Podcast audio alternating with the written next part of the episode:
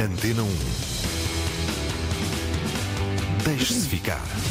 Deixe-se ficar agora para darmos os bons dias à Helena Garrido, última edição das contas do dia da semana. Bom dia, Helena. Olá, muito bom dia, é verdade, última edição. Muito bom dia e boa sexta-feira. Ora, hoje vamos falar sobre os desafios dos patrões europeus à presidência do Conselho da União Europeia, que volta a ser espanhola e que se inicia no dia 1 de julho. E pergunto-lhe, Helena, porquê é que isto é importante?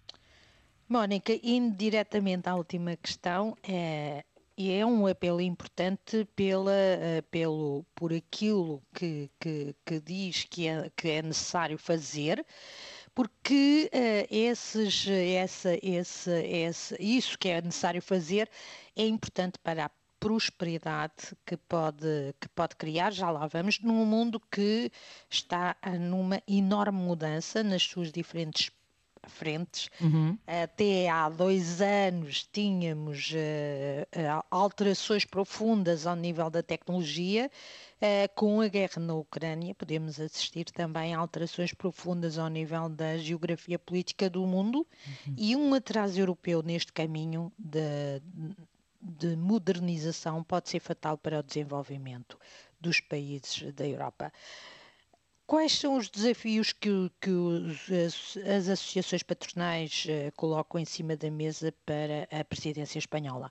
Menos burocracia, aprofundar o mercado único, assegurar a oferta de energia a preços competitivos, enfrentar e resolver o problema da falha de algumas qualificações uh, na Europa e abrir a Europa a mais oportunidades no mercado mundial. São cinco os uhum. grandes desafios deixados pelas federações empresariais de 35 países europeus no que designaram a Declaração uh, de Madrid.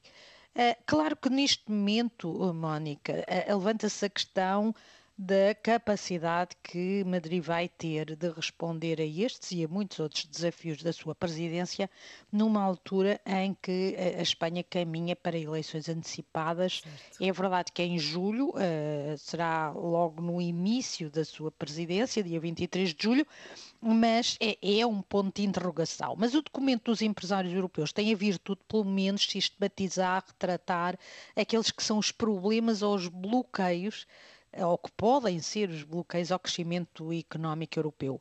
Eu vou destacar dois. O primeiro é, desde logo, a burocracia.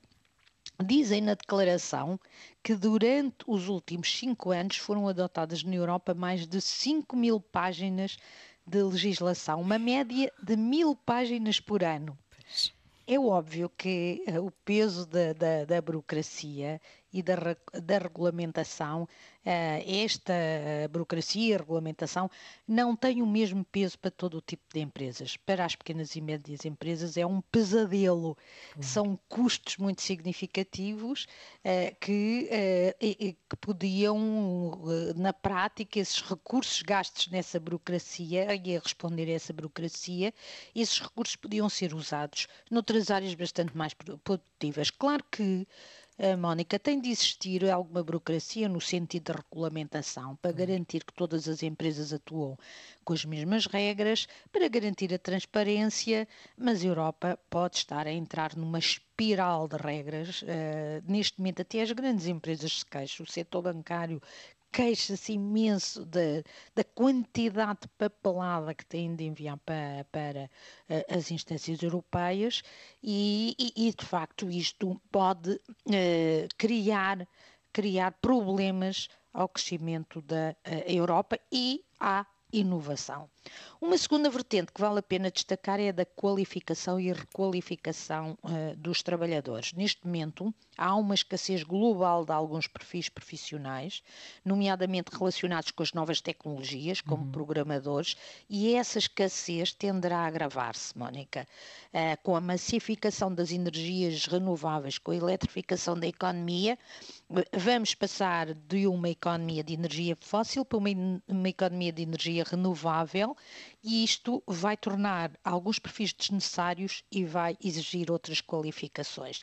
E aqui não se coloca apenas um problema de prosperidade, coloca-se uma ameaça à estabilidade social e política. Sim. Os governos têm de estar atentos a isto. É uma fase, como disse a Mónica, de grande mudança geopolítica e nós, os europeus, não podemos europeus em geral e Portugal em particular, perder a oportunidade desta mudança que está a ocorrer uh, no mundo ou uh, teremos elevados uh, custos. Não é o melhor tema para terminar a semana, porque vamos todos de fim de semana, mas é um tema que desafia a que todos nós vamos de fim de semana pensar um bocadinho. Claro, claro. Helena Garrido, muito bem, bom fim de semana e até para a outra bom semana a seguir.